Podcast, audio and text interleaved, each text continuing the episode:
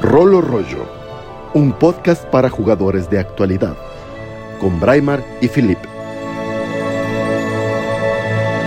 Una producción de Roleros MX y Reroll DXD.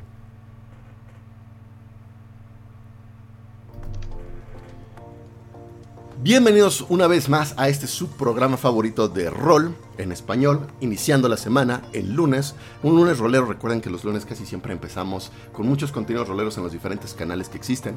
Yo soy su gran amigo Braimar, espero que sea su gran amigo, me consideren así. Y como siempre me acompaña mi queridísimo amigo Phil. Phil, ¿cómo estás? Pues súper bien aquí, este, un poquito frustrado porque no tengo mi gabolina y me la podía estar desayunando, pero la, cadena de suministros no está funcionando bien. No, hay que hacer algo al respecto, efectivamente. Pero esperemos que pronto, que, que, pronto puedas disfrutar de lo que es una gabolina. No comentaremos más de la gabolina, eso fue parte del previo. Si quieren escucharlo, aquellos que estén escuchando esto a través del podcast, métanse al canal de YouTube, escuchen los primeros cinco minutos de, nuestro nesting. Y, y, sabrán todo lo que es al respecto. Mientras aquí de lo que hablamos es de rol, y si no es rol, bueno, por supuesto es rollo. Y hay más noticias que podemos hablar como siempre, de Dungeons and Dragons. Dungeons and Dragons siempre tiene algo que decir, por supuesto, ¿no? Es, no solo es el juego más popular del mundo, pues últimamente ha tenido muchas cosas, cada vez algo nuevo, algo nuevo, algo nuevo, ¿no? Al cierre del año seguramente vamos a escuchar más. ¿Y qué, qué fue de nuevo que salió en, esta, en estos últimos días, Phil? Oigan, pues bueno, ya se llevaba diciendo desde hace meses, ya lo habíamos discutido, pero ahora sí, ya estamos viéndolo casi oficialmente, o bueno, más bien, casi el release, por así decir, de eh, pues Dungeons and Dragons en español, ¿no? Lo cual, de hecho, llegan con una estrategia de mercado que me parece sumamente interesante. Yo no sé qué opinas, Grema. Pero para todos los que no sepan, si te registras en el newsletter de eh, Dungeons and Dragons en español, te mandan digitalmente, por supuesto, pero te mandan la caja de, o sea, el, starter set de Lost Minds of Pandaria, si no me equivoco. Eh, sí, bueno, yo lo que recibí fue nada más el primer booklet, que es el de, el de el del reglamento, las, reglas, y creo que te estaba hablando de la primera parte de la aventura, pero esa sí no la vi yo. No sé, si mm, no sé, a lo mejor la planean mandar más adelante, porque supone que decían que era la caja de inicio, a lo mejor lo van a ir sacando en partes, desconozco, la verdad. Pero pues me parece interesante que te den como este sneak peek, ¿no? Porque bueno, a ver, las reglas en español, las reglas básicas, las reglas básicas en inglés, perdón, ya han estado desde siempre en pues en el sitio, ¿no? O en D&D Beyond, de hecho si bajas D&D Beyond puedes descargar las reglas básicas sin costo alguno. Em, entonces, más allá de nada más hacer lo mismo en español, pues también nos dan una parte de la, de la, de la, pues sí, o sea, de la aventura, por así decir. Ahora, este material no es nuevo, esto es algo interesante, este es, este es un chisme que nos trajo, al, al, que yo llamaré como nuestro Nerd Invasion Mexican, es que es este Eric de Destiny Dice, ahora que lo estaba viendo en su en la transmisión que hizo el viernes pasado, justamente cuando se dio esta noticia, dije, este cuate es como Nerdimation, debería de serle así. E-, ese debería ser tu nuevo giro, mi amigo. Este, mm, él, él explicaba que en el manual que estaba revisando y comparándolo con la versión que ya se había traducido de Gales Force en español a España, por supuesto, y decía que son las mismas personas las que tradujeron el mismo producto. Entonces, probablemente este mismo material que estamos viendo en este preciso momento, el que entrega Wizards of the Coast de manera gratuita, eh, es la misma traducción que se hizo. Por ahí luego ya escuché que sí tiene ciertas diferencias, pero que en general es básicamente el mismo trabajo. No sé si esto es una traducción, o sea, si esto es el pie, lo que va a dar pie a lo que debemos de entender con las siguientes traducciones que vienen, ¿no? Porque ya saben, el, clásico mm, debate sobre si el español que se usa en España es el que usamos aquí en Latinoamérica y entonces no nos gustaba lo que estaba haciendo Gale Force o si sí nos estaba gustando lo que sea. Pero bueno, ya con este material yo creo, siendo que este es el que se distribuye de manera oficial por Wizards of the Coast, que es el que nos va a mantener la, nos va a marcar la pauta de qué cuáles son los términos oficiales del español para el juego. Que puede cambiar, es posible, ¿no? No, claro. Es que, a ver, digo, de entrada no iba a haber una gran, gran, gran diferencia en la traducción.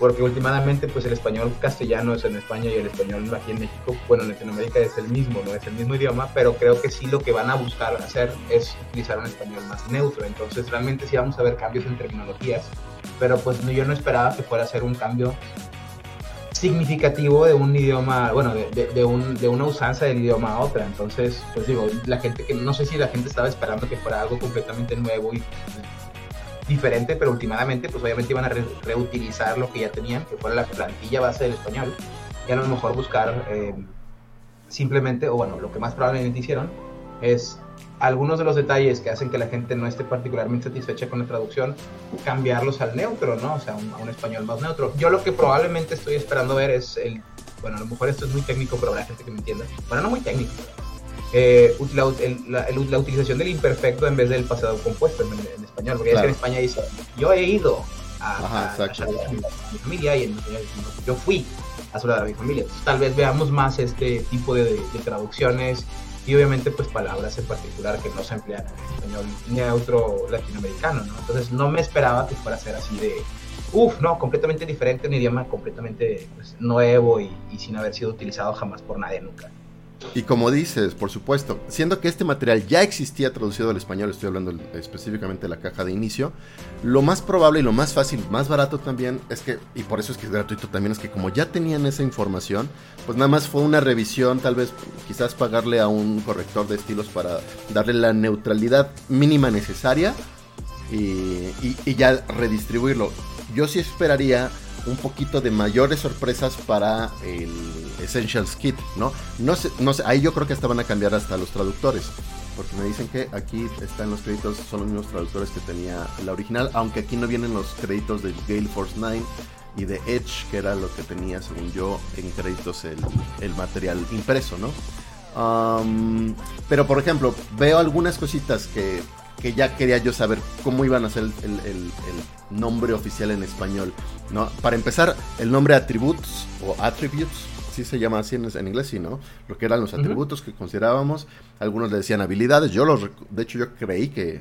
Yo originalmente en la época de la de segunda edición comencé a decirles habilidades, que son fuerza, destreza, constitución, inteligencia, y carisma. Y las proficiencias eran proficiencias. ¿no? Yo siempre he utilizado atributo, la palabra atributo. Y ahí ha habido varias variaciones. Y eh, en esta edición, la de Gale Force 9, creo que le puso nombre característica. No sé si fue a partir de ellos o desde antes. Y ese término es el que se mantiene todavía. A mí particularmente no me encanta, digo, no me pasa nada, ¿no? Solo, solo digo que se me hace característica un poco, eh, pues muy genérico. Entonces, no, me, no me termina de, de pero está bien, no pasa nada. Y veo que es como el término que se va a utilizar de manera oficial. oficial.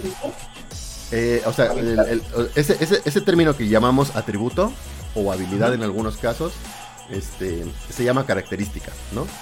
Si yo digo característica me refiero a la fuerza, a la destreza, a la constitución, inteligencia, sabiduría o carisma. Pues no me parece descabellado decir una característica, aunque pues, no sé, o sea, características para mí siempre tienen una connotación un poco más física, porque no dices, ah, su característica principal es que es muy inteligente, pero por otro lado funciona, ¿no? Entonces, pues, no me parece un poco súper descabellado que le digan característica. la verdad es que creo que es de las cosas que menos me, me molestaban que fueran a traducirnos y que quedaba No, no, claro, claro. Atributo, característica, habilidad, pues hubiera estado, había estado bien. O sea, creo que, creo que lo que la gente, o sea, lo, lo que está empezando a, bueno, más de lo que siempre le ha preocupado a las personas o siempre le ha chocado a las personas, es principalmente eh, la traducción de las habilidades o de las magias o de cosas que a lo mejor no, requieren un lenguaje tan mundano porque son nombres específicos o combinaciones de palabras que normalmente no solemos escuchar pues, en el día a día. Sí, claro, eso es a lo que iba. Sí, o sea, irme, irme por cada uno de los términos que recuerdo que, que tienen como estas diferentes maneras de entenderse.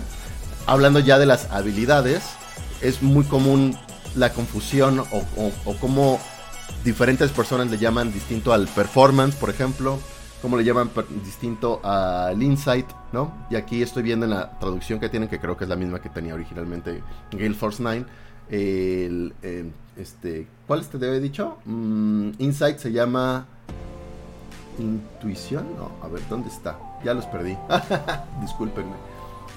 Eh, ah, ah, ah. Ahora, también, Yo tengo que hablar desde el punto de vista, yo tengo que perspicacia, ok, no me molesta perspicaz, perspicacia, pues es que es la palabra, es el término, ¿no? Pues estaba también como intuición, luego juego de manos, luego está... No, juego de manos había estado bien trágico, o sea, juego de manos de, juego de, manos de villanos. Sí, tampoco me... Bueno, ¿cómo, ¿cómo llamarías juego de, juego de manos? ¿Qué, ¿Qué, nombre tú decides usar para, para esa habilidad? Que tendría, así de buenas a primeras no te puedo decir, creo que es un proceso, ¿no? O sea, tendría que realmente sentarme y decir, a ver, ¿cuáles son? Porque si no, pues yo me estaría dedicando a eso. Sí, claro. Pero a ver, yo hablo desde el punto de vista norteño. Yo creo que, por ejemplo, aquí en el norte sigue habiendo una renuencia muy, muy generalizada. Bueno, no voy a generalizar el norte, voy a decir aquí en, en, en Monterrey en particular, ¿no? De donde soy yo. Para los que no saben, pero creo que todo el mundo lo sabe, como quiera, los, los regios son muy malinchistas de manera inadvertida o no, no a propósito, sino como tenemos un contacto muy cercano con la gente de Estados, bueno, con Estados Unidos en general, tenemos muchas cosas en inglés, muchas, muchas cosas en inglés y la gente ya se acostumbró a emplear términos en inglés. Y hablando ahora sí, aterrizándolo al tema del, uh, del, de las traducciones, pues creo que va a ser difícil o al principio va a ser complicado que la gente quiera adoptar el, el idioma en español para los términos que conocemos desde hace mucho en particular, ¿no? Uh -huh. Entonces, te voy a dar un ejemplo, o sea, que decimos, ¿cuál es tu armor class? O sea, no es cuál es tu, tu clasificación de armadura. Entonces, eh, va a ser, creo que el primer reto con el que se va a enfrentar obviamente todo este tema de las, de las traducciones es limar la costumbre de muchas personas. Y yo digo, yo sí hablo de Monterrey, pero sé que hay mucha gente en general que utiliza los términos en inglés. ¿eh? No quiero que, claro. que, que, piensen que estoy diciendo que solo los regios ni nada, no. Que va, va a tener este primer acercamiento de limar entonces la costumbre que ya tenemos todos desde hace muchos años también, ¿no? De utilizar los términos en inglés para referenciar pues a las acciones o a las situaciones que estamos viviendo en el juego. Y ahora nos presentan este doblaje que este no, esta traducción doblaje, que pues, busca ser más no me malentiendan con esto, más inclusiva en el sentido de más generalizada al español latinoamericano y no nada más así como apuntado a un mercado así como hispano. Eh, y como quiera va a ser difícil que la gente deje de emplear la mayor... Bueno, hay, yo conozco gente aquí mismo en el chat, hay personas que me dicen que utilizan el español para referirse a los términos y está igual de bien que la gente que dice que utiliza los términos en inglés, ¿no? Pero entonces, ¿qué significa para el futuro contenido, si van a empezar a traducirlo todo, el, el, el tener que reacostumbrarse a varios términos que las personas pues no, no, no, conocen, ¿no? O inclusive palabras de vocabulario que las personas no emplean en su día a día y que ahora van a ser como la terminología oficial. Este creo que es un muy buen momento como para desviar un poquito el, el tema, no demasiado en realidad, eh, en, en, el sentido de cómo, cómo crees tú que vaya a, a, funcionar realmente esto de las traducciones en México, Latinoamérica en general. Eh, ¿Me oyes? Perdón, ¿no me oigo? Mm, ¿Me oigo? Voy a cerrar y voy a volver a abrir. Ay, no me estoy oyendo. No sé qué pasó, pero me, me, la, la, gente me oye. ¿Me oyen ustedes en el chat, amigos?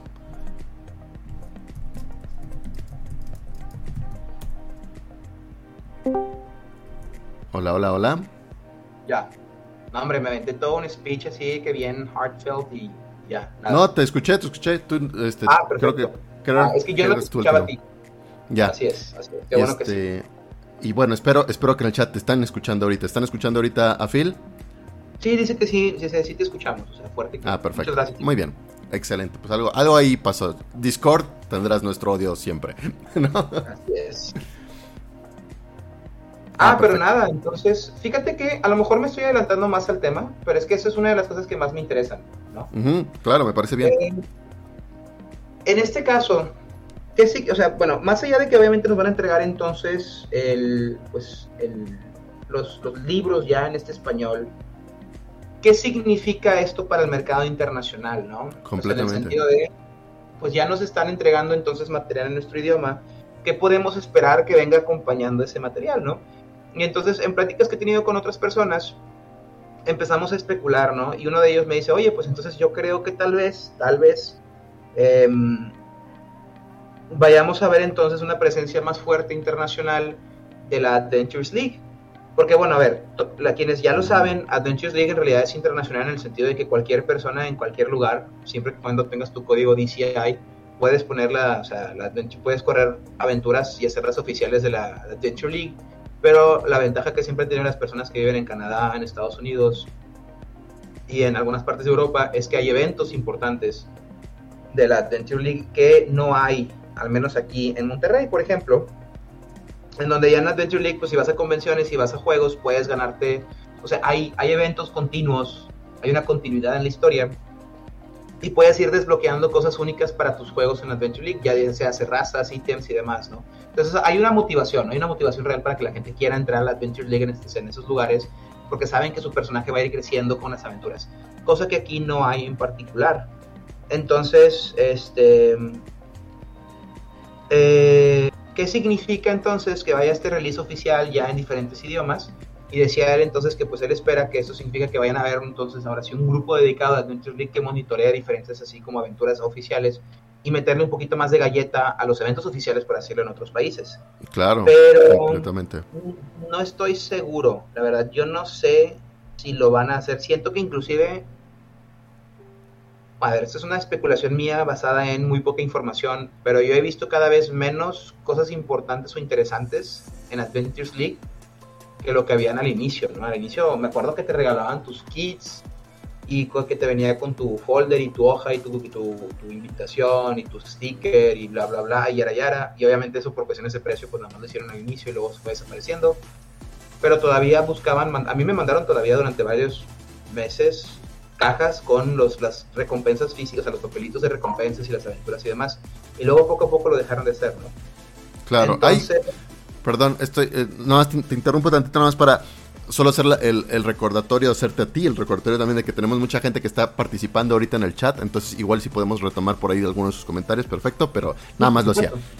continúa. Ah, no, no, yo nada más decía entonces que, pues, por ejemplo, la Adventure League sería, pues, algo que sí sería interesante que lo hicieran, pero como dice Mike, es, sí está muy alineado al círculo de convenciones de Estados Unidos y Canadá, porque, por ejemplo, pues, si vas a la Gen Con es Pathfinder, pero si vas a PAX es Dungeons and Dragons, pero si vas a tal, o sea, hay, hay, hay un cierto, pues hay un cierto, una, no voy a decir un, pues sí, una, un convenio, ¿no? Entre diferentes convenciones de quién va a entrar fuerte y quién, y quién no. Claro. Sí, bueno, también aquí ocurren varias cosillas, que también uno de los temas que quería yo uh, como bifurcar esta noticia era cómo nosotros, como comunidades eh, que jugamos rol, algunos en inglés, algunos en español. ¿Cómo vamos, cómo vamos a adoptar estos materiales? ¿Tú crees, porque yo siento que va a ocurrir algo de este tipo, que eh, no es que la comunidad se divida como tal, pero sí creo que va a haber jugadores que solo seguirán consumiendo material en inglés. Claro. aún si, si, están apareciendo estos en español y, y, personas que van a estar consumiendo el material exclusivamente en español. Va a haber ahí un conflictillo por seguramente entre gente que no se acomoda a los términos de uno o de otro idioma, siempre, ¿no?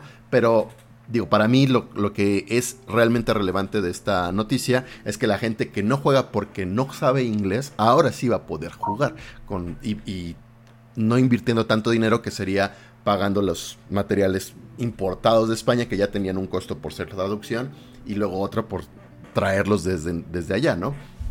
Pero bueno, me imagino que vamos a, seguir teniendo estos, de hecho tal vez hasta se, se, enfatice más estos conflictos de cómo se te ocurre llamarle clase de armadura al armor class y viceversa, ¿no? No, claro. Y a ver, rescatando una de las cosas que veo que están más así que ahorita en comentario. Primero, obviamente, yo no decía que en Estados Unidos no es popular Adventure League, me refería a la presencia internacional, porque al principio buscaban, obviamente, que hubiera Adventure League en todos lados, ¿no? Em, no hablo, obviamente, en Estados Unidos, estoy 100%. De hecho, cada vez que voy, bueno, cuando podíamos ir allá a Estados Unidos, fácilmente, pues me acuerdo que cada vez que llegaba a alguna tienda en particular, pues, yo tengo un cariño muy grande por Meet Adventures, que es una tienda en McAllen, algunos la conocerán, y me tocaba ver grupos, ¿no? De Adventure League, que está padre. Eh, yo, yo me refería más bien que aquí en México no. Pero lo que quería rescatar es que efectivamente, y lo comentan, o sea, estos libros en español son para un público completamente diferente, que va, va de la mano de lo que dices, que va, es muy diferente al público que ya consume el producto. Como dices tú, ¿no? O sea, si las personas que ya compran libros en español van a empezar a comprar libros en, perdón, compran libros en inglés, van a comenzar a comprar libros en español, yo personalmente no lo creo. Es como lo que yo digo, me inclino mucho más a la opinión que están dando aquí en el chat, que efectivamente es para un público nuevo, para gente que no conoce el juego, para gente que obviamente preferiría consumir el producto en, en español y que por consecuencia vayan a poder iniciarse en el juego teniendo herramientas más accesibles para ellos y para sus amigos, ¿no? Porque a lo mejor tú sí manejas el inglés muy bien, pero cuando quieres que tus amigos lean cosas para pues que ellos sepan sus clases, sus razas y demás, y les mandas el o sea, les mandas la información, pues habrá gente que todavía no maneja un inglés avanzado como para decir, ah, sí, entendí a la perfección. Entonces va a facilitar que, que, podamos introducir personas, y digo podamos porque obviamente pues lo voy a tratar de utilizar, podamos incluir personas al, pues, al hobby, ¿no? Últimamente. Entonces, de, esto se trata. Ajá, sí, rayo de brujería, como dice Roquita Sauer. rayo de brujería. Este, y em, a mí me, sí me gustaría ver efectivamente un poquito más de Adventure League, pero sí tiene que ver con también la calidad de las convenciones. Bueno, aquí en Monterrey, en Monterrey, porque yo sé que ustedes en la Ciudad de México tienen mejores convenciones que las que tenemos acá nosotros. Mm, o sea, tenemos una convención, es importante decir eso. Es una convención de, de juegos de mesa, que es muy buena, pero es una convención de juegos de mesa. Yo siento que necesitamos una convención real de rol, ¿no? Donde eh, digo, está, agradezco muchísimo a la Mega XP, que es la, convención a la que me refiero, por supuesto, donde los roleros siempre somos muy bienvenidos, bienvenidos y nos sentimos así bienvenidos, pero al final de cuentas nos sentimos como invitados, no como parte del, del, main event, ¿no? De, lo importante de estar ahí, ¿no? Entonces sí, sí pues creo que... me tocó dar una charla ahora en la Mega XP, o sea, a varios de Reroll, bueno, a Reroll como grupo, más bien nos invitaron para dar diferentes cosas y efectivamente, o sea, los, sentimos muy amenos, muy amigables, muy todo, pero sí parece, yo me sentí como que es nuestro evento y ustedes vienen invitados, ¿no? Y no es como, aquí estamos todos en el mismo barco. Claro. Sí, sí, sí, un, un poquito es eso, ¿no? Y, digo, yo sé que ellos lo hacen con la mejor intención del mundo. O sea, eh, y, y, yo creo que ellos mismos también, porque los conozco y también lo dicen, nosotros somos parte de este mismo barco y entiendo que, que lo ven así, pero si uno como parte de esta otra comunidad dices, sí, entiendo esa parte, pero no siento que esto sea lo mío, lo mío, mi, jugo, mi jugo, ¿no? ¿no? Aquí yo estoy esperando, no sé, ¿no? Una experiencia similar a, ver algo tipo eh, Acquisitions Incorporated, un Critical Role, un algo por ahí, ¿no? Y, y todavía no siento que esté pasando necesitamos algo por eso. De hecho, deberíamos de empezar también nuestra, nuestra, es que también somos un mercado muy joven, o sea, somos un mercado muy joven en el sentido de eh, creación de contenido para el juego de Dungeons and Dragons en español. O sea, siempre ha habido gente que lo hace, ¿eh? siempre. esto no es nuevo. Pero, por ejemplo, ahorita que quinta edición es el que tiene, bueno, crecido en popularidad y está más expuesto a los medios, siento que cada vez más gente que está creando cosas para ellos. Por ejemplo, pues tú tienes tu canal, Destiny Dice hace muy buenos reviews, hace muy buenas entrevistas. Acá en Reroll pues tratamos de hacer diferentes jugadas de Dungeons o de otros juegos. Y así como nosotros hay un montón de personas que le están metiendo el corazón justamente a sacar contenido en español para que las personas que no conocen el juego puedan entrar. Porque efectivamente, como dicen pues, aquí otra vez en el chat, ¿no? O sea, el inglés sigue siendo una barrera muy grande para muchas personas. Es como el primer filtro al hobby. y claro. pues, eh, en el momento en que lo podamos eliminar, yo no digo que tampoco vaya a crecer exponencialmente en México, de que, pum, ahora que hay libros en español, el 50% de la población joven en México ha jugado Dungeons Claro que no, ¿no? Pero a lo mejor de las 10 personas a las que invitas y de las cuales 4 se retiraban o 5 se retiraban por no manejar un buen inglés y les daba pena o no entendían o se fastidiaban, pues ahora se van a quedar otros 3, ¿no? Y tú de tus 10 ya no vas a perder 4, vas a perder solamente 2. Entonces así va a ir creciendo, digo, son... Estas son obviamente estadísticas basadas en absolutamente nada, chavos, ¿no? Pero es nada más un ejemplo.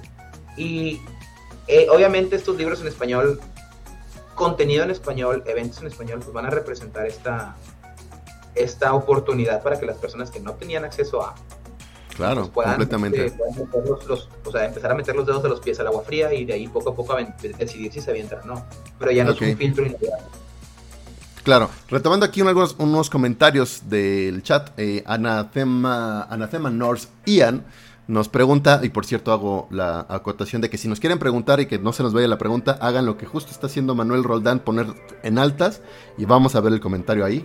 Eh, bueno, nos pregunta Ian que si creemos que hay haya mucha diferencia en el precio de la traducción. Se supone, se supone, todavía no tenemos como mucha claridad, pero se supone que debe ser exactamente el mismo precio. Al menos así se les está distribuyendo a las tiendas. Las tiendas quizás, alguna u otra, dirá, ah, como este elemento es mucho más eh, valorado por mi por mis clientes, entonces lo voy a dar más caro. Pero en teoría no debería ser así. Me parece que están al mismo precio en inglés o en español.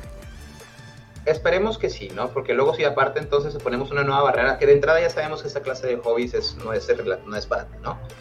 Y si todavía le pones más precio nada más para, porque sabes que es más accesible. Pues Exacto. Ahí quitas la accesibilidad, exactamente. Ajá, o sea, últimamente lo que queremos es que haya más personas, no menos, ¿no? Entonces, entendemos, por ejemplo, que gran parte de estas cosas provienen de un privilegio de, por ejemplo, tuviste acceso a una educación que te permitiera aprender inglés a lo largo de tu vida y que también tienes un cierto ingreso que te permite gastar estas cosas. O sea, esto es 100% comprensible en el sentido de no todo el mundo ha tenido acceso a estas cosas o a estas oportunidades. Y por ende, el que les quites por lo menos una de las dos barreras ya, que es el del idioma, pues ya es el primer paso a que el hobby crezca un poco, ¿no? Ahora, en cuestión económica, pues bueno, lamentablemente no hay mucho que se pueda hacer por parte de nosotros como comunidad para decir, bueno, vamos a hacerlo más, no podemos ser más barato de años para la gente, pero sí podemos invitar a más personas a que no tengan que hacer el gasto y además cuando les demos el material para que puedan estudiar lo que tienen que hacer, pues lo puedan comprender fácilmente, ¿no? Entonces, de entrada ya es algo, es algo muy importante. Claro, y, bueno, y está esta iniciativa, por ejemplo, de dar el, el, el PDF gratuito. Ahora, eh, gratuito entre comillas, ¿no? Sí, hay, que, quedar muy claros de que lo que piden es que te registres, les estás dando tu correo, van, a tener un monitoreo de la gente que se le está suscribiendo, pero digo, tampoco dudo que algún listillo por ahí ponga este mismo PDF de una manera accesible, no tan directa, que no pase por los ojos de Wizards of the Coast, y pues ahí medio, también medio compensa. Y, sobre este tema...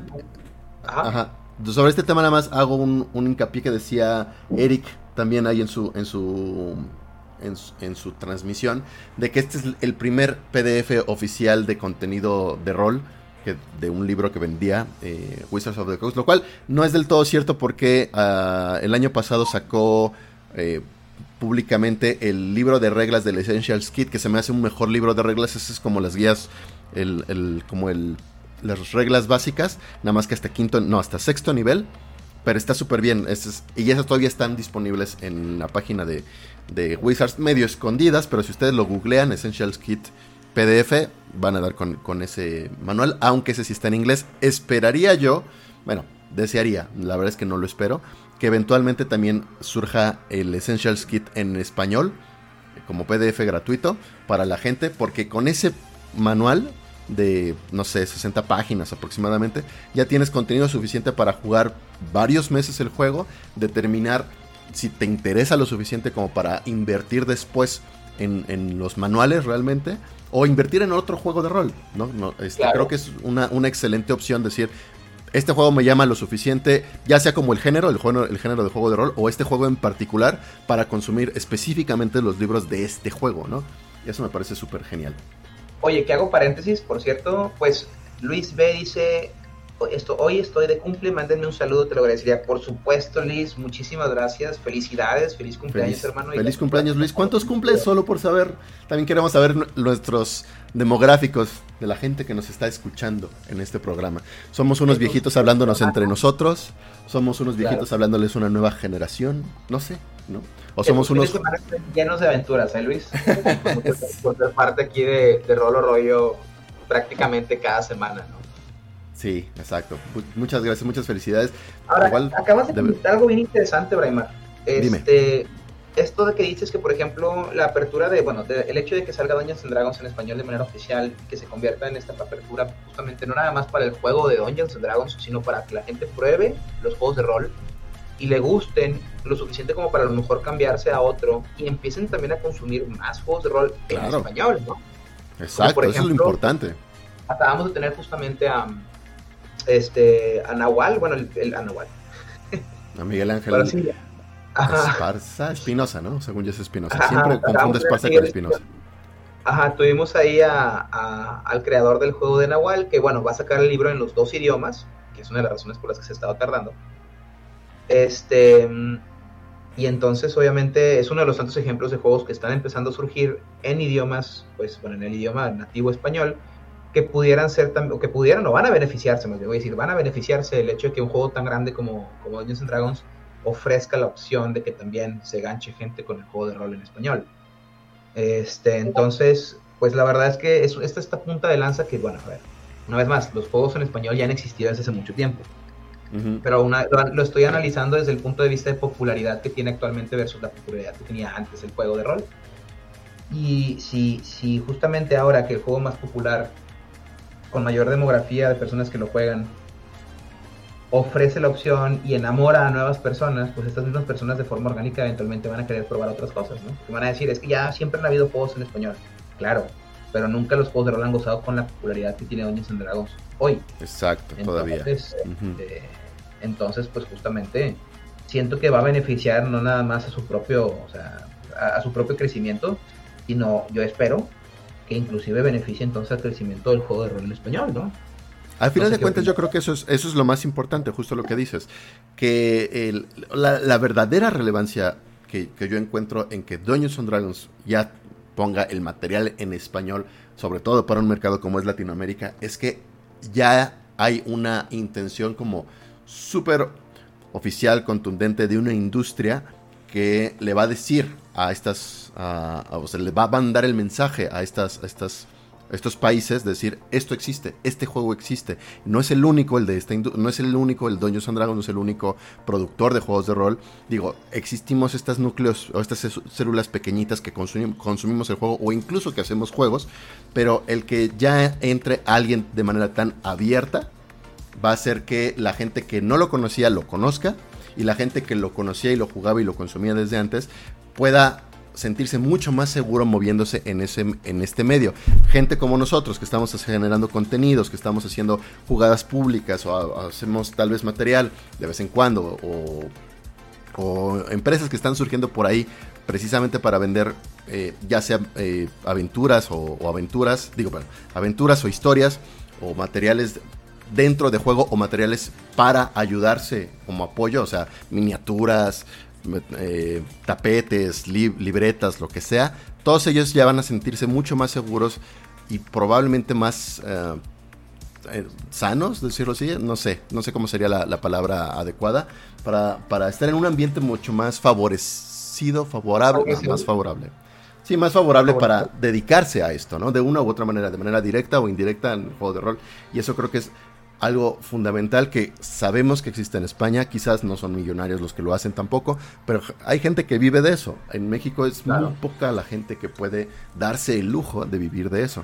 Yo esperaría es, es difícil vivir del arte o de, algo que tenga que ver con literatura en general, ¿no? O sea, entonces, si todavía lo haces todavía más nicho y te hablas de los juegos de rol, pues claro. más difícil.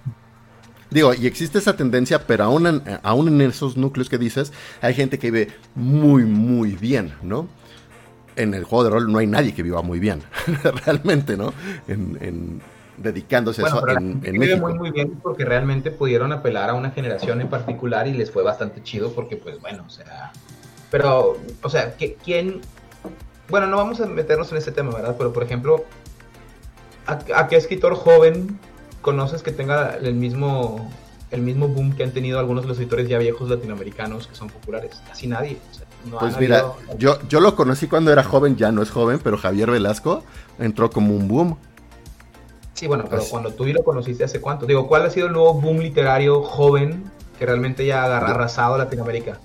Ah, bueno, no sé. Ahí soy muy, soy pésimo lector, entonces tampoco sé de, de, de, autores no, nada por el estilo. Porque tampoco tengo muchos datos como para sostener esta conversión. Simplemente no escuchas como, por ejemplo, pues, no sé. Bueno, Ya no hay Octavio Spaz, es lo que estás diciendo, ¿no? ya no hay... o sea, sí, de acuerdo. bueno.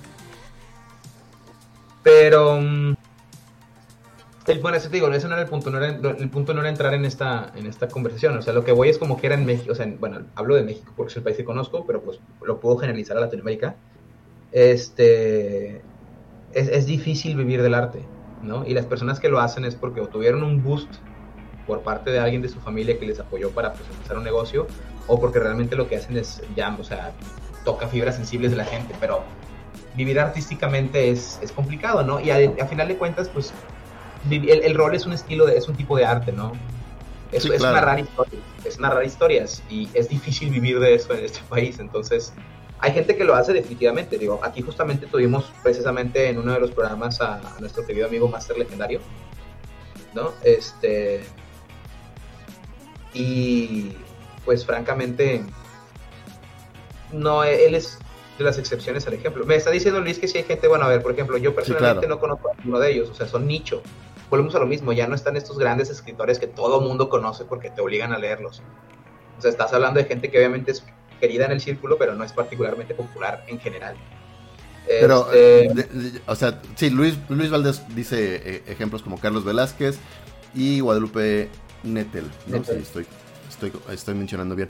Y quizás yo no me metería mucho en el, en el tema aquí porque yo desconozco, no sabría, no, no tendría una opinión muy sólida al respecto para sostener nada de lo que diga, salvo el hecho de que eh, de todos modos, aunque sigue siendo un nicho y es pequeño y, ya está como en un nivel mucho menor de lo que podría imaginarme con Juanes Rulfos y cosas por el estilo, de todos modos hay gente que vive bastante bien de escribir y en el rol mencionamos a Master Legendario que yo sabría por haciendo cálculos de lo que nos estaba comentando y demás que no que vive cómodamente pero no podría decir que vive bien. No no, no, obviamente tiempo, también habría que analizar qué es lo que es vivir bien para cada uno de nosotros, ¿no? Porque, por ejemplo, para mí personalmente, Filip, poder vivir bien significa yo puedo mantener una familia o puedo permitirme lujos.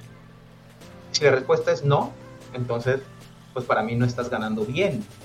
Pero eso es obviamente muy subjetivo, ¿no? O sea, entonces, si le permite, por ejemplo, pagarse sus alimentos, pagar sus servicios, eh, pagar lo que sea que necesite pagar y además que le quede dinero para pues, sus, hobbies, entonces efectivamente está ganando bien. Pero digo, esto va a ser una perspectiva, es bien difícil no determinar qué es ganar bien porque cada quien vive su burbuja.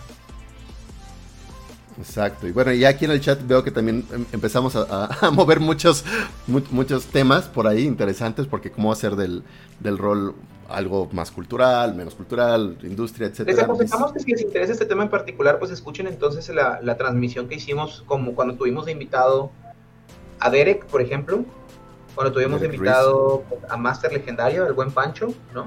En la que justamente son dos personas que han, sobre, que han sabido monetizar el hobby. Uno de ellos siendo Derek, eh, pues haciendo aventuras eh, que pues eventualmente lo, culminó en que él pues publicó en, en Candle ¿no? en un libro oficial de Dungeons and Dragons. Y Master Legendario que ahorita tiene un millón cincuenta y cuatro mil mesas y que obra en ellas y justamente entonces pues nos explicaba un poquito el proceso y, y etcétera. Entonces eh, sí les aconsejo que si les interesa en particular el tema pues vean estos dos programas para que puedan hacerse una idea de qué es lo que conlleva o qué es lo que hacen ellos que ustedes pudieran querer y, y o sea, pudieran querer replicar ¿no? Exacto. Pregunta Anatheman, Anatheman Notes, Ian, de nuevo. ¿Cómo se puede impulsar la convivencia rolera para alcanzar un lugar en instituciones como Conaculta? Yo creo, primero y antes que nada, yo creo que ya está llegando muy ligeramente y, y, como infiltrado, que es lo que creo que pasa con el rol en realidad y, gran parte de su potencial. Así como ocurrió en Los Ángeles con ciertas personas que jugaban rol, y entraron a hacer lo que hacían, que es, no sé, son actores, son directores o lo que sea, y de repente esa actividad de alguna manera se manifestó en lo que hacían, y tenemos ahora gente como, como Matt Mercer, como a Joe Magnaelio, Magnaelio, ¿cómo se dice? Mañaelio, no sé cómo. Mangianello. exactamente.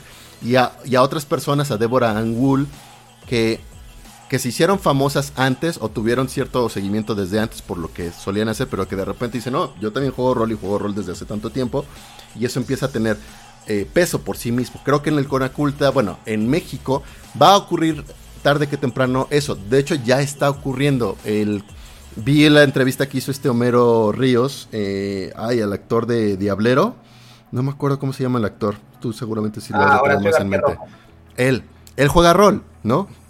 Y él está muy compenetrado en eso y en la entrevista él decía, o sea, yo los, los proyectos a los que yo entro como actor son los que a mí me interesan, que tienen mucho que ver, quieras o no, con este aspecto rolero, ¿no? De la fantasía, de, contar historias más... El más... programa de zombies, ¿no? El nuevo programa este de zombies en español. Exacto. Exacto. Entonces, eventualmente, todos estos lugares de que, la cultura pues nos, nos invade y nos permea en todo lo que hacemos, pues va a tener lugar en, las instituciones. Por ejemplo, el Centro de Cultura Digital con este... Ay, ¿cómo se llama? También olvidé el nombre de Héctor. Héctor, no me acuerdo cómo se apellida, pero es una de las cabezas dentro de las actividades en el Centro Cultural Digital. Y él conoce mucho de juegos de mesa, juega rol y ese tipo de cosas. Y constantemente está invitando a que la comunidad rolera comunidad de juegos de mesa hagan proyectos dentro del Centro Cultural Digital y seguramente veremos perfiles así más, eh, más numerosos, más abiertos, más... Eh, mm, frecuentemente, creo yo, en diferentes lados. Ahorita es mucho más en la Ciudad de México porque pues digamos que es nuestra, nuestro Nueva York mexicano, donde está toda la gente de, todos, de todo el país, pero me estoy seguro que esto va a ocurrir en Monterrey, en Guadalajara y eventualmente en otros lados. No voy a tomar ofensa, maldito chilango. Ah, qué Monterrey, no, pero Monterrey es como el Chicago, ¿no? Monterrey es un ranchote, o sea, Monterrey es un rancho al que le dieron dinero y la gente pues, tiene lana, pero tiene la mentalidad de rancho. Entonces, no, estoy jugando. Yo sé que la Ciudad de México, definitivamente, en cuestiones culturales, sí nos saca un rato ahí, unas cuantas cabezas. Pero, no, yo no lo llamaría por cultural, sino más bien porque, como todo mundo viene de todos lados, entonces, este. Pues más bien aquí tenemos el pozole, ¿no? todo, de, de, todo, de todas las ideas que se están mezclando y luego se vuelven a distribuir al resto de la. Hombre, algo más interesante como la birria, ¿no? O sea, tenemos birria. Ajá, bueno, la birria es muy buena, ¿no? bueno, y, con eso empezamos el tema de las gabolinas. Ah, no es cierto.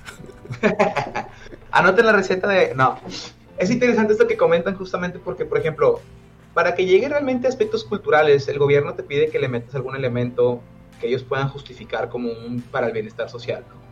Entonces, te lo comento porque tuve una plática hace muchos años, bueno, no muchos años, pero hace unos, un año, tenía el restaurante y se acercaron conmigo unos amigos que tenían un proyecto bien interesante que se llamaba DADO, o sea, eran era D-A-D-O, eh, no recuerdo qué significaba, ¿no? Pero lo que ellos hacían, porque eran psicólogos, es que utilizaban el juego de rol como método de reintegración social a jóvenes. Ya hemos platicado esto anteriormente, ¿no?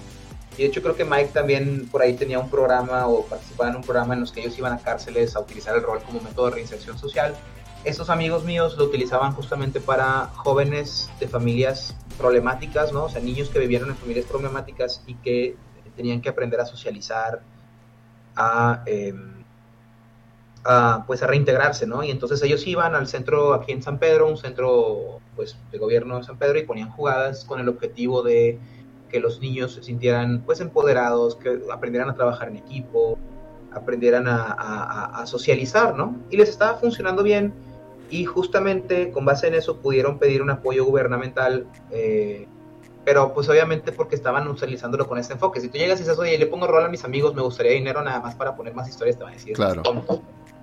obviamente.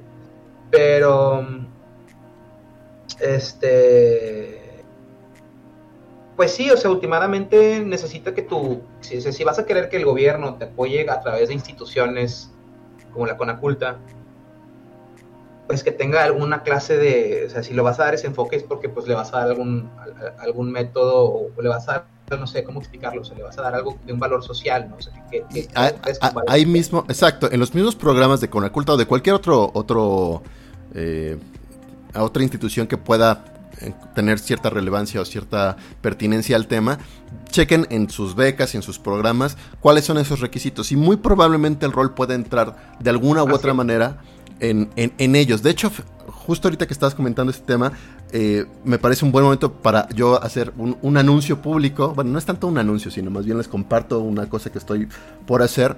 Que voy a empezar a, ofrecer talleres. Bueno, ya, ya, empecé a ofrecer talleres para una escuela, justamente de rol, eh, el taller, y para que los chicos pues tengan una actividad extracurricular. Así como están las clases de kung fu, están las clases de pintura o ese tipo de cosas, dijimos, bueno, podemos hacer estas clases, bueno, no clases, son talleres de, rol donde están enfocados a un aspecto no nada más de diversión, que es muy importante para, para, nosotros que los niños se diviertan, pero, pero también nos es muy relevante que tenga un valor agregado de educación, ¿no? De, de, y de autoconstrucción, porque a mí lo que me encanta de este, de este género de, de actividad es que es una herramienta súper útil para, para el crecimiento personal. Entonces, así es como yo lo estoy eh, anunciando y la idea, pues ojalá, ojalá las diferentes escuelas lo vayan comprando y digan, sí, eso, eso me interesa porque eh, también le interesa o a los papás o también le interesa a los mismos chicos participar en este tipo de actividades. Y así poco a poco el juego de rol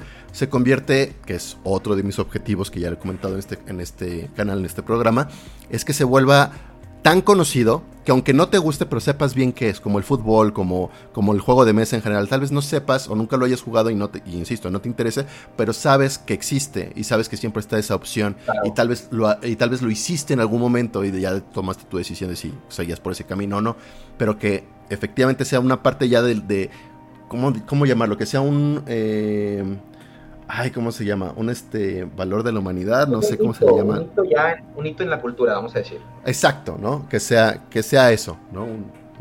A ver, quiero aquí un par de cosas en el chat. Primero dice Javier Laredo González. Saludos a ti, Javier. Este, gracias. No entiendo el título. Sí, no, a ver, estamos hablando efectivamente de los libros en español.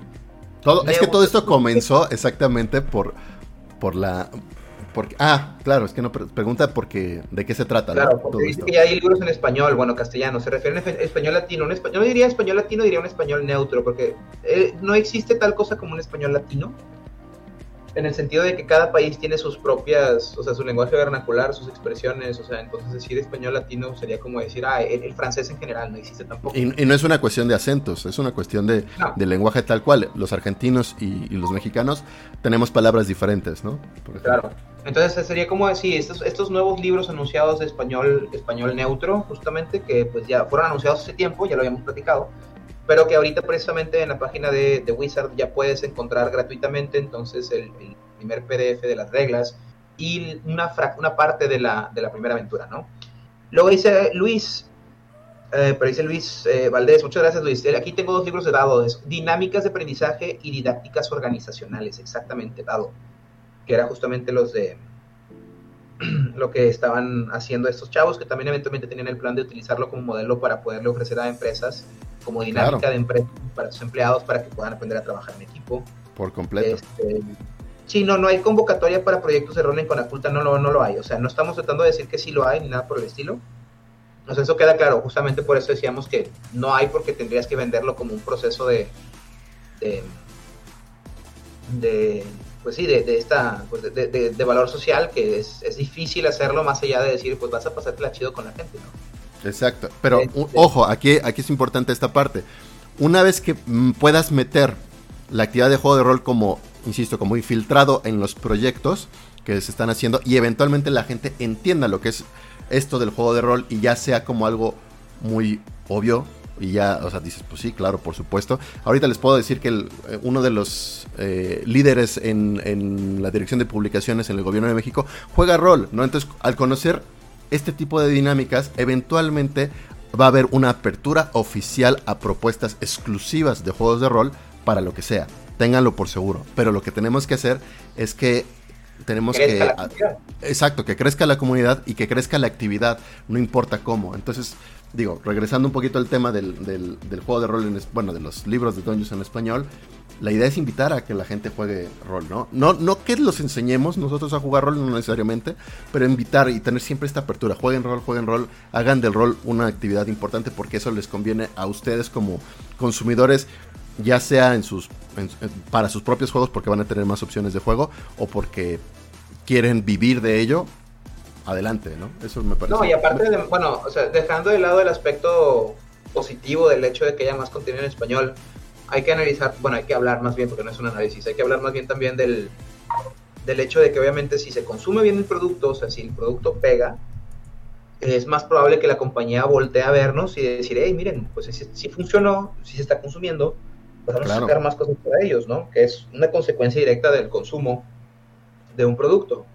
Em, entonces, y a lo mejor, eventualmente, inclusive productos se me escapa la palabra, hablando justamente de malinchismo, ¿no? Pero se me escapa la palabra tailored en español, sería como preparados o creados con, específicamente para el, mercado latinoamericano, ¿no? Este, en el sentido de que a lo mejor son cosas que saben que no van a pegar, como cuando hacen muchas empresas, ¿no? Muchas empresas internacionales tienen productos exclusivos en cada país porque saben que cada país consume cosas diferentes. Entonces no sería descabellado pensar, por ejemplo, que a lo mejor si en México pega mucho el juego crece y se consume, pues empiezan a sacar cosas que sean o que se vean más comúnmente acá y a lo mejor que no se vean tanto en Estados Unidos o en Canadá. ¿Focalizados? Me gusta más focalizado, gracias Roquita Sauria. Entonces, este, pues no, no, sería descabellado a lo mejor pensar que eventualmente sí podríamos ver contenido exclusivo, bueno, no exclusivo, pero contenido pensado directamente para el mercado latinoamericano, ¿no? A lo mejor inclusive en campañas. Me estoy imaginando algo como, por ejemplo, tal vez menos racista, pero algo así como mastica, como fue mastica en su tiempo, ¿no? Que es, ah, vamos a hacer una campaña Es que es probable, o sea, pueden retomar ese mismo nombre y ya ves como han estado cambiando todo precisamente desde Ravenloft y demás. Si lanzan Mastica va a ser con mucho más cuidado de esto y probablemente, como lo hace Disney, ¿no? Exacto. Claro, van a meter, van a meter creadores, o sea, van a meter gente latinoamericana para crearlo y decir, a ver, asegurémonos. Justamente a mí me pidieron colaborar, estoy colaborando con em, una compañía, bueno, me pidieron colaborar, todavía no empezamos, no quiero mentir Em, hay una compañía que se llama WeCube que crea una serie de campañas que se llaman Red Star Rising y cada una de esas campañas tiene sus capítulos, ¿no? Nosotros jugamos el primer capítulo hecho en, en, Reroll, se llamaba Darkest Dream, ¿no? Y entonces este señor, junto con su equipo de trabajo, lo que está haciendo es que está haciendo un mundo completo y cada uno de los continentes representa un continente pues como el que existe aquí en el país, ¿no? Entonces tienes un continente más orientado a lo latino, eh, perdón, a lo europeo, tiene que haber un continente más orientado a lo asiático y así. Y entonces justamente como éramos de las pocas personas que empezamos a consumir su producto aquí en México, en Latinoamérica, pues no somos los únicos, pero hay poquitos, porque no es una compañía muy grande todavía. Eh, nos dijo, oye, nos encantaría que por favor ustedes pudieran asesorarnos y ayudarnos en la creación entonces del contenido para el continente que vamos a hacer latinoamericano, ¿no? Porque no quisiéramos crear o no quisiéramos caer en apropiación cultural o en malinterpretaciones culturales y demás, o en racismo directo, ¿no? Entonces, pues nos encantaría que gente que esté allá y que tenga contacto con su cultura, pues nos pueda apoyar. Lo cual nos pareció muy chido y le dijimos, por supuesto que sí, a mí y a un grupito. Entonces, me imagino que eventualmente si lo van a planear así como lo estamos diciendo de sacar contenido específico Latinoamérica, o sea, para Latinoamérica van a buscar gente en Latinoamérica. De hecho, de hecho lo hicieron, o sea, también recuerdo el caso de, eh, bueno, esto ya tiene muchos años, ¿no? Pero en, con Vampire, el suplemento de México City by Night se lo encargaron a, a Alex Melchor, que era amigo mío eh, un poco por la misma circunstancia. Y por lo que tengo entendido, en el caso del nuevo libro de Ravenloft, de, Dungeons and Dragons, eh, que justo Ravenloft es este mundo extraño donde tiene diferentes reinos de diferentes culturas, entonces reinterpretando como el horror en estas diferentes culturas, y que antes pues sí, seguramente era la misma persona en el mismo eh, entorno, imagino yo, gringo, de que está haciendo, quiero hacer una, una historia de en los Balcanes como otra en la Rusia y otro que sea latinoamericana, mesoamericana, así como cómo sería el error precolombino y demás. Para este libro creo que sí justo buscaron gente que, fuera nativa o que tuviera vínculos estrechos con esas culturas para tener una mejor representatividad.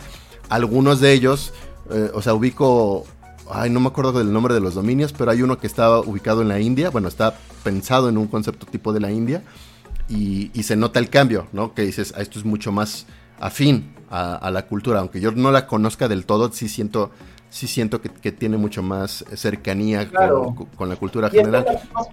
creo que es una mejor experiencia no jugar a las culturas hollywoodenses. Y por culturas hollywoodenses me refiero a cómo han presentado durante muchos años muchas culturas las películas de Hollywood, ¿no? En donde nada más agarran como que las cosas más superficiales y asumen que toda la cultura gira en torno a eso y lo puedes ver con los nativos americanos o con las cosas mexicanas. Entonces, me parece mucho más interesante y enriquecedor culturalmente el conocer como pues estos estas expresiones culturales específicas en el rol, pero que aún así vienen cargadas de, de esos simbolismos reales, ¿no? Entonces, pues, no sé, o sea, siento que te puedes sumergir un poquito más en, el, en, ese tipo de historias que en el clásico nada más de, pues, Bollywood o Hollywood, ¿no? Claro, pero bueno, saliéndonos un poquito del tema, aquí el punto era justamente que si estos juegos en español, bueno, estos, estos Dungeons Dragons y por subsiguiente, por consecuencia, todos los juegos que vayan a empezar a salir o que ya están saliendo en español, empiezan a tener éxito, pues vamos a ver cada vez más y más y más, eh, pues contenido creado por nosotros. Ahora, perdón, lo único que no quiero y esto no es una crítica, chavos. O sea, esto no es una crítica. Cada quien es libre de hacer lo que quiera y son proyectos muy buenos. Pero yo estoy hartísimo de que cada vez que vaya a salir un juego, o sea, cada vez que anuncien que va a salir un juego de video hecho en México, todos los juegos de video que van a salir en México, todos tienen que ver con la cultura azteca o maya. Entonces, entiendo por qué. Pero por otro lado, no es necesidad. O sea, no hay necesidad de que todo sea forzosamente eso, ¿eh? Pero es una cuestión, es una opinión muy personal. O sea, no por eso es crítica ni estoy menospreciando, ¿no? Entonces no me gustaría que también se fueran al extremo de que todo lo que sacaran fuera a ser sacamos esta edición de Doños and Dragons en Nahuatl y habla de. Obviamente. Mira, no creo que ocurra tal cual. Eh, y, yo también. ¿eh? Pues estaría súper chido. pero pues me refiero a lo mejor a algo que sería algo que yo no particularmente voy a usar y yo estoy viendo yo me estoy poniendo como consumidor de productos no no me estoy viendo como ahorita no estoy hablando como así de que eh, altruista del, del, rol sí no claro entiendo eh, solo para cerrar este último eh, bloque que, estabas comentando sí quisiera mencionar lo que dice Mike de que está también el Warius que está generando esta no sé si es campaña o juego aparte de Ishalva, ¿no? Que, lleva ya un rato trabajando en ello, que es más o menos esa, misma onda. Y dentro de lo mismo, el juego que salió de Burning Games de Dragon's Conquer America, que lo escribió principalmente, o el entorno, el mundo de entorno lo escribió Juan Cristóbal Álvarez, que también es de aquí de México. Y, él hizo pues toda esta investigación mesoamericana eh, de la conquista para darle un toque de fantasía, que es, es un mundo donde es la conquista fantástica donde los españoles llegaron con dragones y, los nativos locales mesoamericanos tenían sus dioses dragones, que son los Quetzalcoatl y ese tipo de cosas. Entonces, el choque cultural está interesante en un nivel fantástico, ¿no? También ahí. Entonces, bueno, están estos, estos ejemplos. Y como decía, ¿no? También, eh, igual existe esta tendencia a que sea todo en si van a ser como mesoamericano, todo sobre ese, ese mundo latinoamericano precolombino pero también creo que van a salir muchas otras cosas que ya son muy... Em, como, como, muy propias de, ciertas culturas. Por ejemplo, los luchadores, ¿no? Los luchadores mexicanos. Seguro que hay, ya han salido juegos de rol de luchadores mexicanos. seguro que veremos otro tipo de cosas. Por, ajá, o que van a salir. Como salió el de las telenovelas, que, o sea, es como un género muy específico, ¿no? Eh, bueno, ojo, las telenovelas mexicanas son un... tienen una popularidad increíble en el mundo, ¿eh? Los coreanos consumen cantidad ridícula de novelas mexicanas, en India se consumen muchísimas novelas mexicanas, en Europa se consumen muchísimas novelas mexicanas. Pues, las novelas mexicanas sí son un poco mexicano cultural. Pero lo mismo con los luchadores, porque el santo lo ah, conocen en todo el mundo, ¿no? Bueno, no, sé si en todo el mundo, pero... La gente, de acuerdo que la gente dice, pero ¿por qué sacaron un juego de rol de TV novelas? Porque no estás viendo cuál es el mercado, chavo. O sea, no, no, entiendes la cantidad de señoras que se ponen a ver las novelas en el mundo y estamos hablando de, novelas mexicanas. Sí, está el de Masks, hay juegos de... Sí existen los juegos de rol de, de luchadores, ¿no? es, yo solo lo que digo es que justamente, o sea, yo espero que cuando saquen nuevos juegos de rol o, cosas de, de, juegos que ya existen, pero para el mercado latinoamericano, no olviden que México, o sea, que Latinoamérica no nada más es la cultura precolombina, ¿no? Entonces, que está bien y es muy importante y es, por supuesto, patrimonio cultural, pero no me gustaría que todo fuera forzosamente mastica cada vez. Sí, claro. Otra versión distinta de mastica, exacto. También hay que tener cuidado, no hay que cargarse al otro extremo. Por ejemplo, lo, lo, obtuve a regañadientes porque originalmente ni siquiera quería apoyar el Kickstarter, pero el juego de Sicario, no, Sicario no. ¿Cómo se llama el de el donde juegas con narcos? Eh, ¿Cartel? ¿El cartel, de Magpie?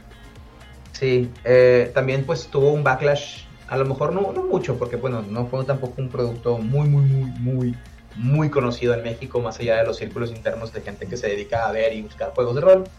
Pero pues sí recuerdo, por ejemplo, cuando me lo anunciaron, y dije, pues que qué tontería, ¿no? O sea, creo que no están entendiendo lo sensibles que somos nosotros el tema de los cárteles aquí en México con base en pues, los problemas que hemos tenido a lo largo de, de los últimos 15 años, ¿no?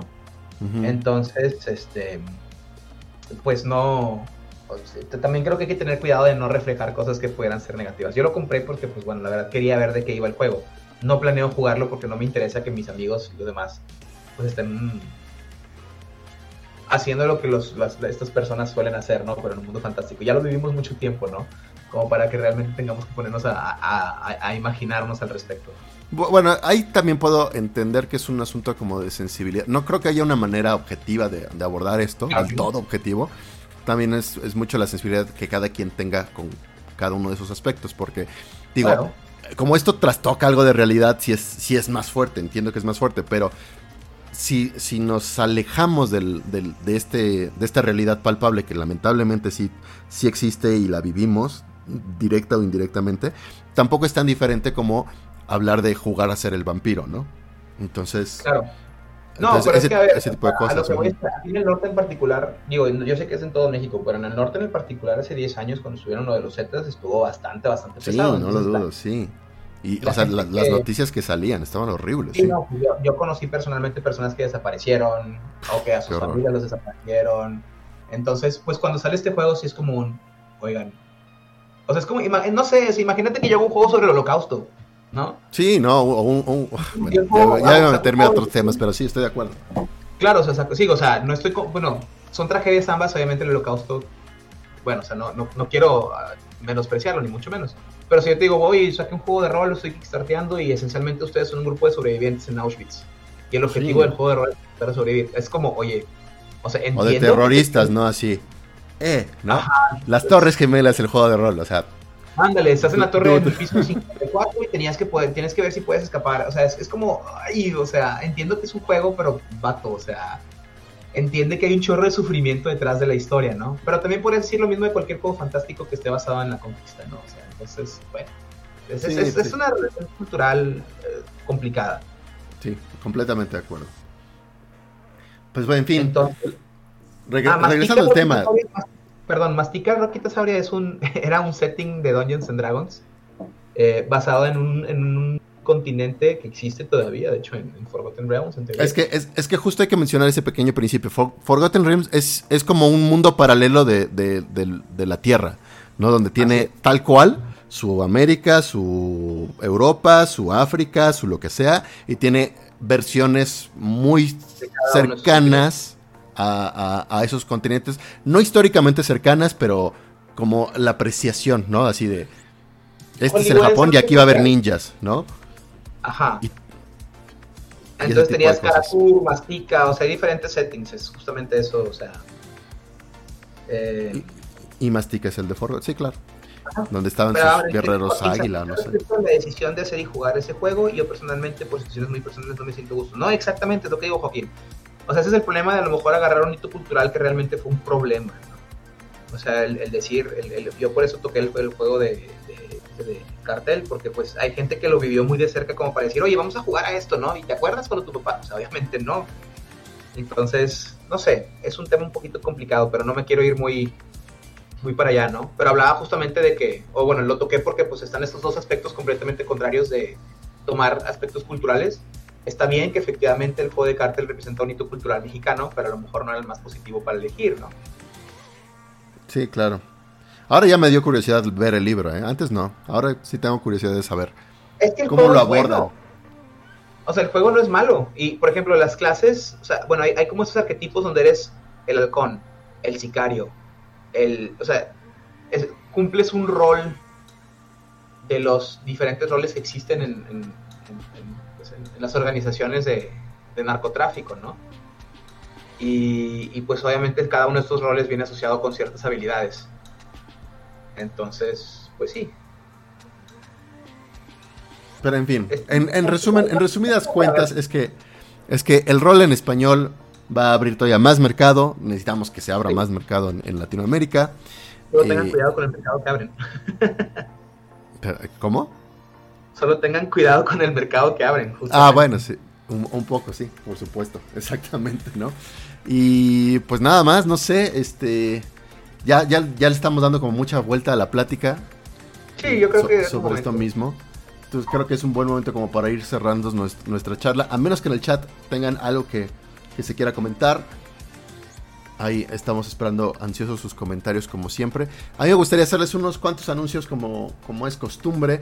Recuerden que ya está disponible, digo, no es muy no es, no es digamos como muy poblado el, Discord de Braimar, del servidor maravilloso de Braimar, pero pues si quieren continuar la plática que hacemos de, chisme de rollo rollo, pueden entrar al, Discord y ahí podemos Prometo conectarme más, chavos, para poder atender a sus dudas y comentarios, pero es que Discord y yo tenemos una relación muy, muy así, muy complicada.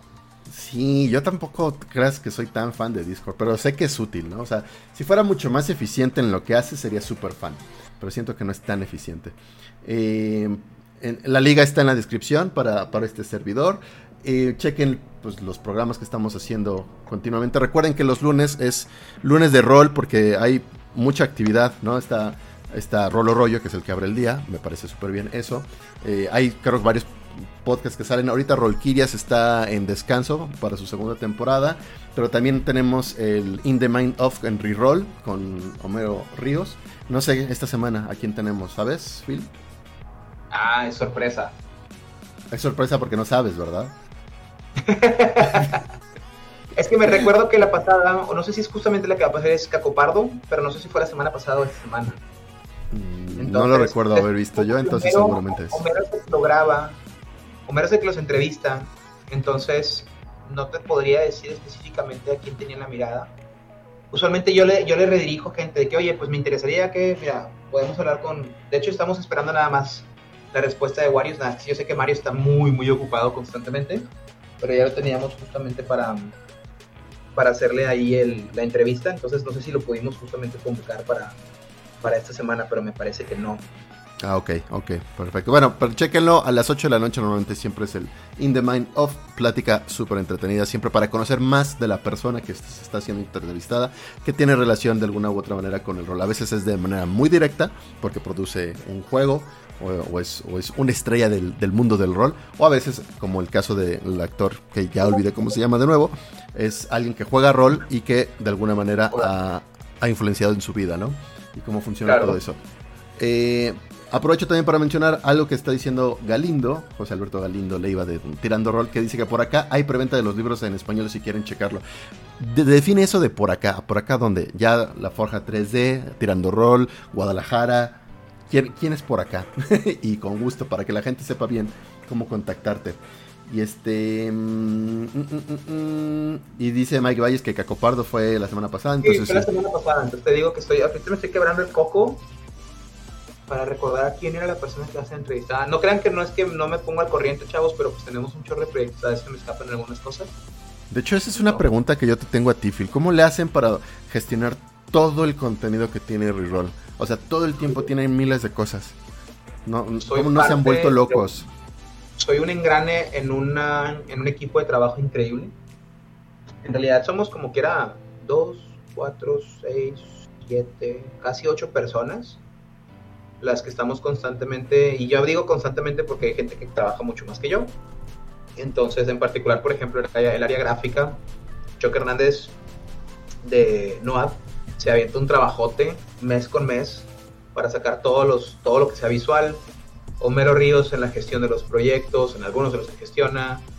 No, no, o sea, es, bueno, Pita Cruz, que ya la conocen también, o sea, realmente este se encarga de todo lo que sea la relación con los masters. No, no, o sea, un sí, sí es pues digo, ustedes que hacen contenido sí saben que es como quiera, parece que no, ¿eh? la gente que ustedes que consumen y no nunca han producido espero que tengan en cuenta la cantidad de trabajo que conlleva en realidad pues, muchísimo. Sí, por eso me pregunto, yo digo, ¿cómo, ¿cómo le hacen? Todo el tiempo, todo el tiempo. Pues, con, un, chorro de esfuerzo, porque digo, todas estas personas obviamente que estamos involucrados tenemos nuestras vidas personales y trabajos de los cuales usualmente nos consume la mayor parte del tiempo, entonces realmente es... Sí, ayer tuvimos justamente lo que sabía, gracias por visitarnos, tuvimos una jugada de Over the Garden Wall, porque tenemos una colaboración con Capite, entonces podemos utilizar sus IPs y estamos tratando justamente de la semana sacar una, una, bueno, una vez al mes por lo menos más bien, sacar una jugada de alguna de las, de las marcas que tenga. Hemos sacado Tortugas Ninja, pues te acuerdas bien, ¿no? Sí, ahí estuve yo, estuvo muy divertida. Hemos sacado Over the Garden Wall, hemos, hemos hecho pues, justamente una vez por mes una colaboración con Camite y nos está funcionando. Entonces la de ayer fue la de... Quienes hayan visto este show, quienes no lo hayan visto, háganse un favor y véanlo, por favor, una joya. Pero sí, o sea, estamos tratando de traerles todo este material justamente con la mejor calidad posible. Ah, ya dice José Alberto Galindo, gracias por, por dignarte en poner tu, tu recomendación, ¿eh? es que dice que puso la liga, pero no, pero no lo dejó. Sí, rolemx.com. Pero sí, chicos, pues la verdad es que para dar, yo creo nada más para darle cierre aquí al tema, a mí me emociona, a lo mejor no soy el, efectivamente como dijimos al principio y lo, lo comentaron acá, yo no soy el mercado al que le están apuntando estos libros, definitivamente, y yo no planeo, por ejemplo, comprar los libros de rol en español porque ya los tengo en inglés, ¿no? Entonces no voy a empezar a hacer mezcolanza. Pero me emociona que exista porque sé que eso va a traer más gente que últimamente me va a permitir a mí personalmente jugar más rol, ¿no? Claro, completamente. La verdad, pregunta es, ¿se va a subir la partida de Raven of the Brainer? Por supuesto. Ya está arriba. En, tanto en, en, Twitch como en YouTube, pero en el Derry Roll. porque Reroll fue, fueron nuestros hosts, ¿no? Ellos, ellos produjeron, digamos, la, la jugada, yo nada más la dirigí. Y, Nada más, entre comillas, ¿no? Bueno, no, sí, exacto. Yo la escribí, la dirigí, estuve armando, estuve chicoteando a, a, Phil precisamente para que me diera espacio. Y luego Phil le dijo a Homero para que él me estuviera chicoteando a mí, que hizo muy bien, muy buen trabajo. Y este y la verdad estuvo muy padre, ¿no? Pero sí, no, felicidades a Homero porque también se fleta unos trabajos ahí de, de producción. ¡Qué cañón! Porque además es, es ahí donde me di cuenta la cantidad de trabajo, tan solo de mi partida, pero esa es una de las miles de partidas que es, ¿no? Está muy cañón.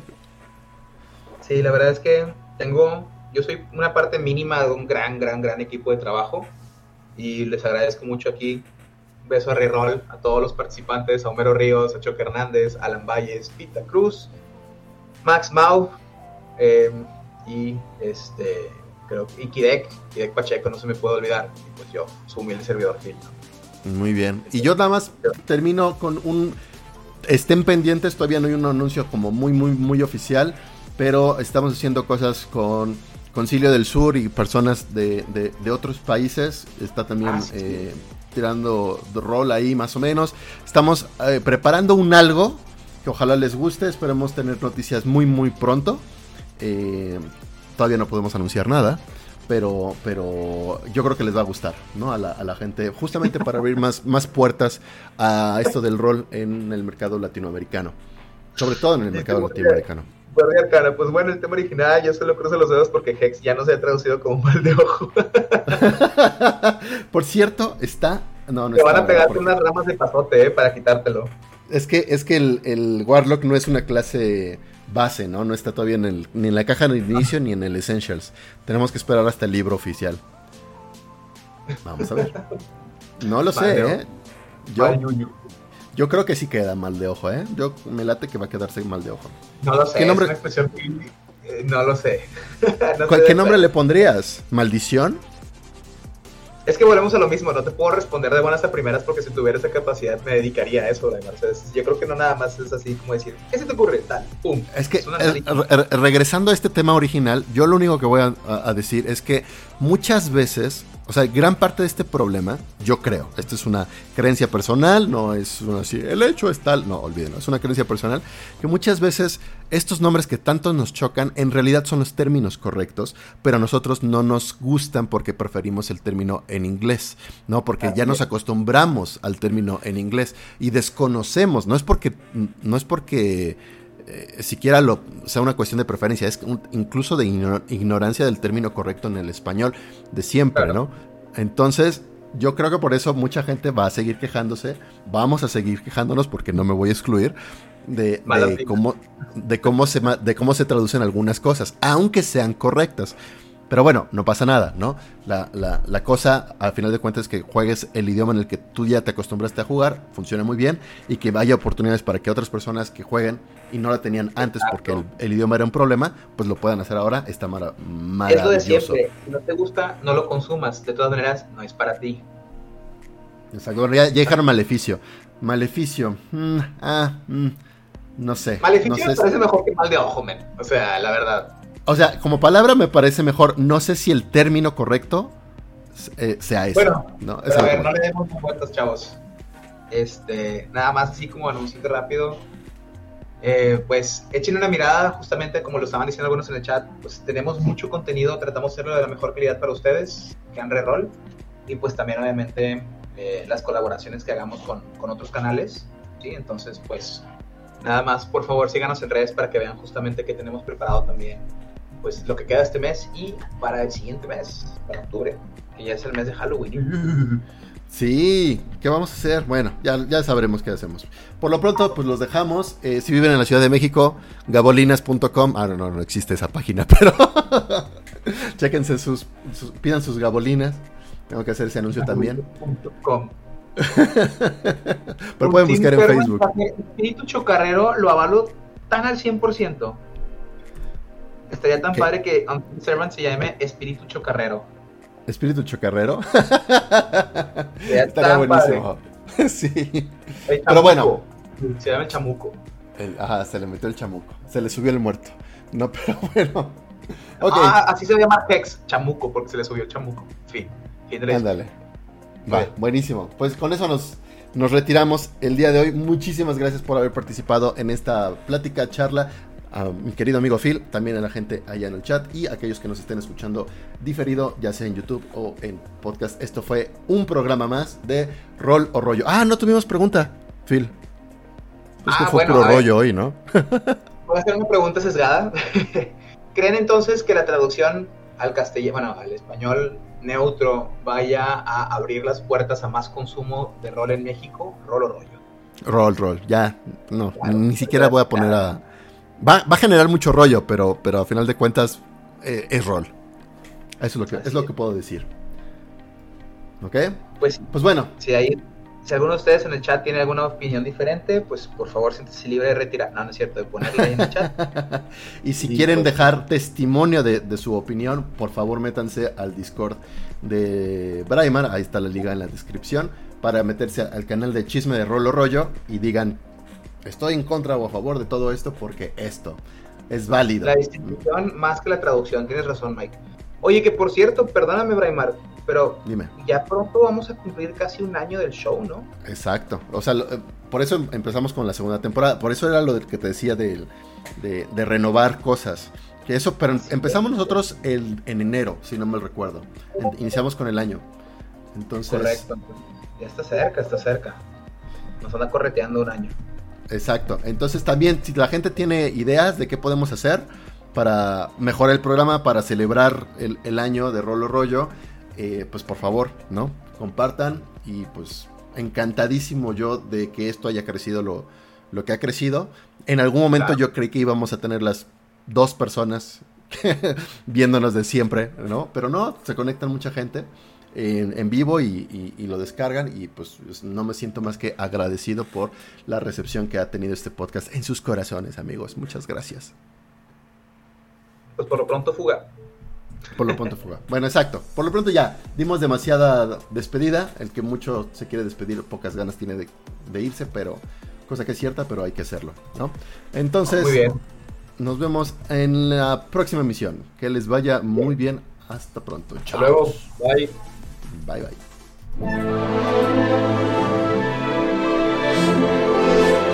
Rolo Rollo, un podcast para jugadores de actualidad, con Braimar y Philip